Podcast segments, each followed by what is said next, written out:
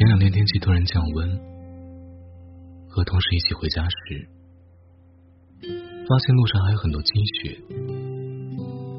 因为下了雪的缘故，路面结冰，变得很滑。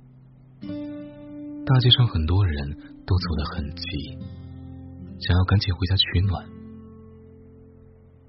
可是同事却突然放停了脚步，从怀里掏出手机。拍地上的雪人，拍沾满雪花的树，拍结了冰变得很滑的路。其实同事是个很怕冷的人，平时在家里都要盖两层被子。可是那个时刻，冷好像也不重要了。他紧缩着脖子，把手裙的袖口里哆哆嗦嗦的拍照。在冷风中瑟瑟发抖，但是脸上却挂着笑。后来聊天才知道，同事拍这些照片是想分享给一个很想念却联系不到的人，他的父亲。同事说，自从父亲去世以后，他就保留着和父亲的聊天记录。每当想念他的时候，就会拿起手机看上两眼。有时候还会拍一些生活中的照片发给他，跟他分享一下自己的生活。虽然已经看不到了，但这样日常的分享会让他觉得父亲并没有离开。同事告诉我说。以前他遇到困难的时候，都会习惯性的给父亲打电话，和他絮絮叨叨说一会儿自己的烦恼。虽然父亲帮不上多少忙，但是他每次说完，心里都痛快了很多，觉得充满了力量。以前每年下大雪的时候，父亲也会陪着他在楼下堆雪人，把家里的胡萝卜。当成雪人的眼睛，辣椒当成雪人的嘴巴，堆完之后，让他站在雪人旁边，映着雪景给他拍一张照片。所以到现在，同时还保持这个习惯，每到下雪都会拍很多照片。只可惜。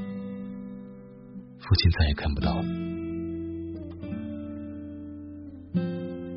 还记得之前去一个朋友家里做客，那天正好是圣诞节，朋友的父亲买了很多苹果回去。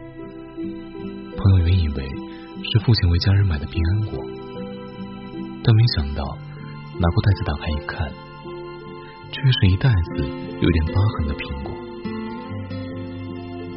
朋友跟父亲抱怨，这苹果卖相一般，吃起来口感也不怎么样，嫌弃父亲挑苹果的眼光太差。但他的父亲解释说，那个卖苹果的老奶奶长得很像他的母亲，一样有点驼背，鬓角的头发也一样有些花白。所以看到老奶奶坐在马路边，双手被冻得通红，还在费力的摆放着苹果，就不忍心买了五斤。其实朋友的父亲并不懂得圣诞节要吃平安果这件事，他只是很想念他的母亲。曾经在网上看到一则视频。一个中年男人坐在地铁的座位上，双手捂着脸颊，哽咽抽泣，肩膀剧烈的抖动。身边的乘客刚开始都不解，后来才知道，原来是他的母亲在老家去世，刚刚接到消息的他却赶不回去，焦急和难过之下。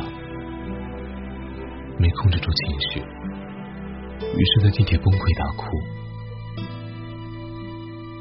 在这个视频的评论区，很多人都分享了自己的故事。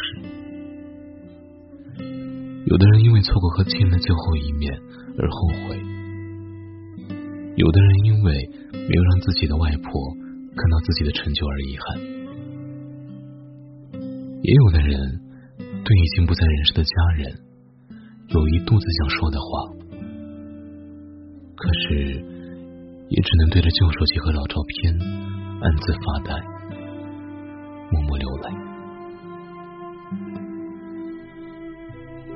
我们都是在失去后，才懂得日子很短，亲情很贵。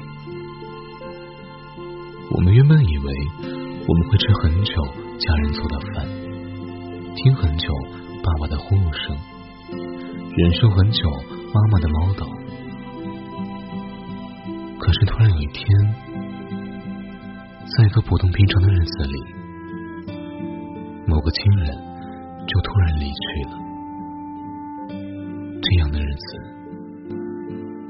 也就终结在了某个不起眼的清晨或午后。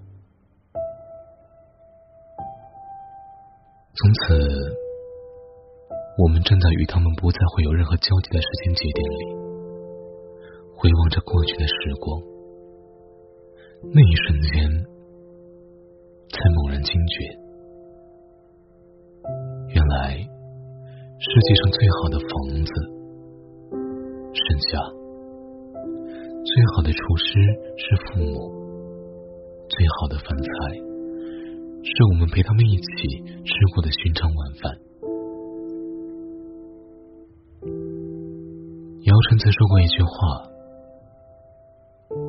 在这个世界的日子都是棋局，终有一日我们还会重逢。”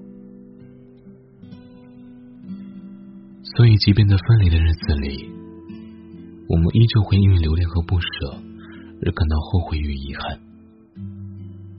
即便那个至深至爱的人已经离我们远去，我们依旧要带着曾经的温暖与回忆，勇敢前进，将他们曾经对我们的期许化为抵御困难与构筑未来的不竭力量。就像我在后台看见的一位粉丝朋友的留言，都说世上没有融不化的雪，但在我的心里，也总会隐藏着一片雪，没有融化，也永远不会融化。愿这个冬天，你能始终带着心底的思念与温暖。过得热气腾腾，活得简单幸福。晚安。